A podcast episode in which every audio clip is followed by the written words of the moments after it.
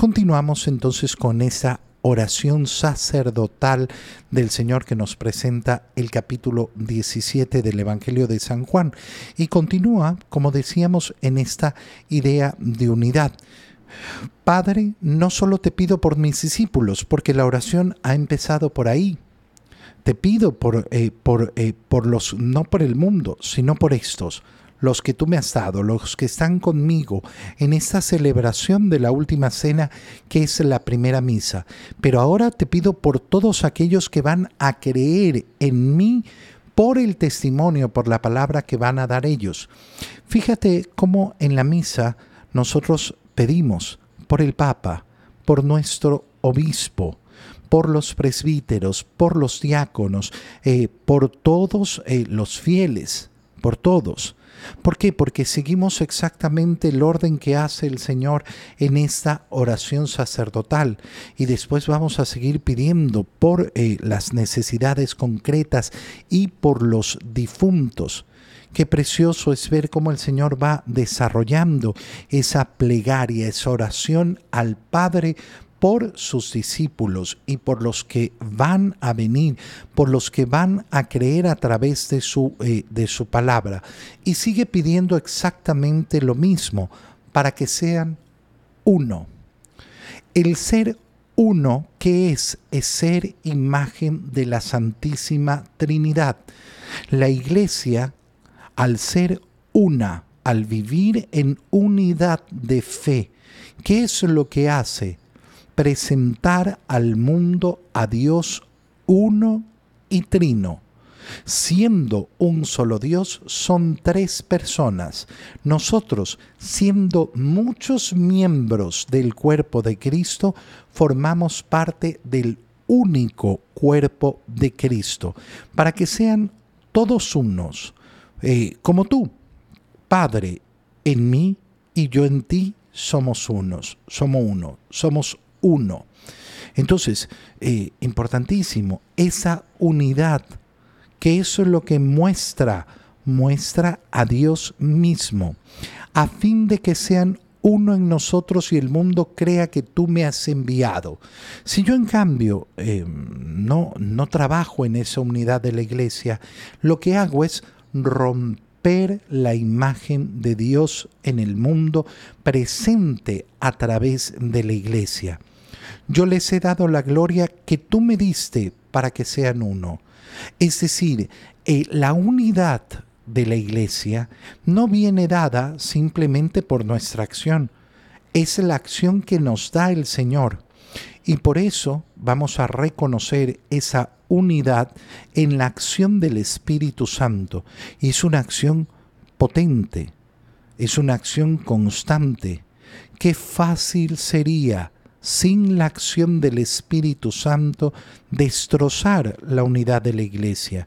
Cuando nosotros contemplamos 20 siglos después a la iglesia siendo una, ese, ese es el signo más grande de la acción del Espíritu Santo. ¿Qué ocurre en cambio en el protestantismo? a partir de Lutero y de, de todos los demás, que siempre hay división, siempre hay división, siempre hay división. Ahí donde se introduce la división, la división se multiplica siempre. Siempre, siempre se rompe más y más y más. Para que sean uno como nosotros somos uno. Yo en ellos y tú en mí. Yo en ellos y tú en mí. ¿De qué está hablando el Señor? Bueno, recuerda, estamos en la última cena Estamos en la celebración de la primera misa y las palabras que vienen a continuación son palabras profundamente eucarísticas.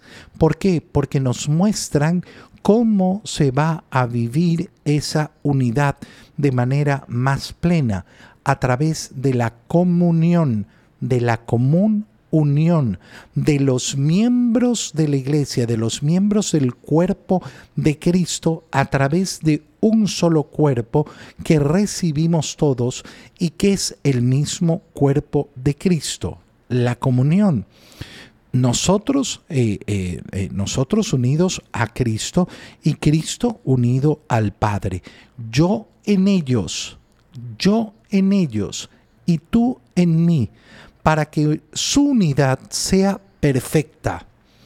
Para que su unidad sea perfecta, ¿qué tenemos que hacer? Vivir en la gracia de Dios que nos permite comulgar, recibir el cuerpo de Cristo.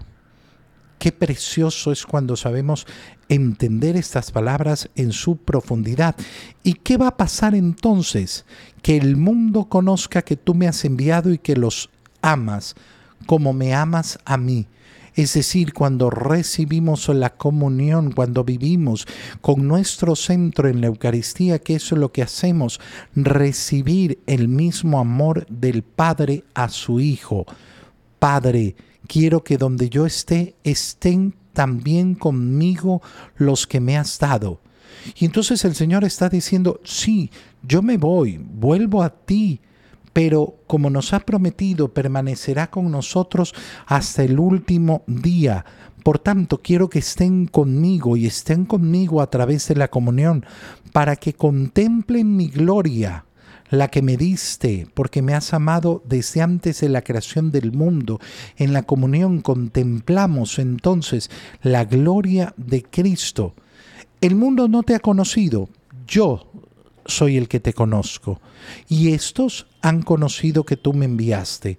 ¿Por qué me acerco a la comunión? Porque creo que Jesús es el verbo de Dios que ha venido al mundo, que se ha hecho hombre que se ha ofrecido en la cruz y que se ha entregado en la Eucaristía por mí.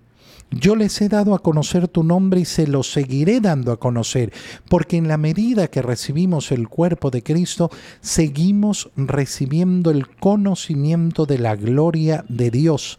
¿Para qué?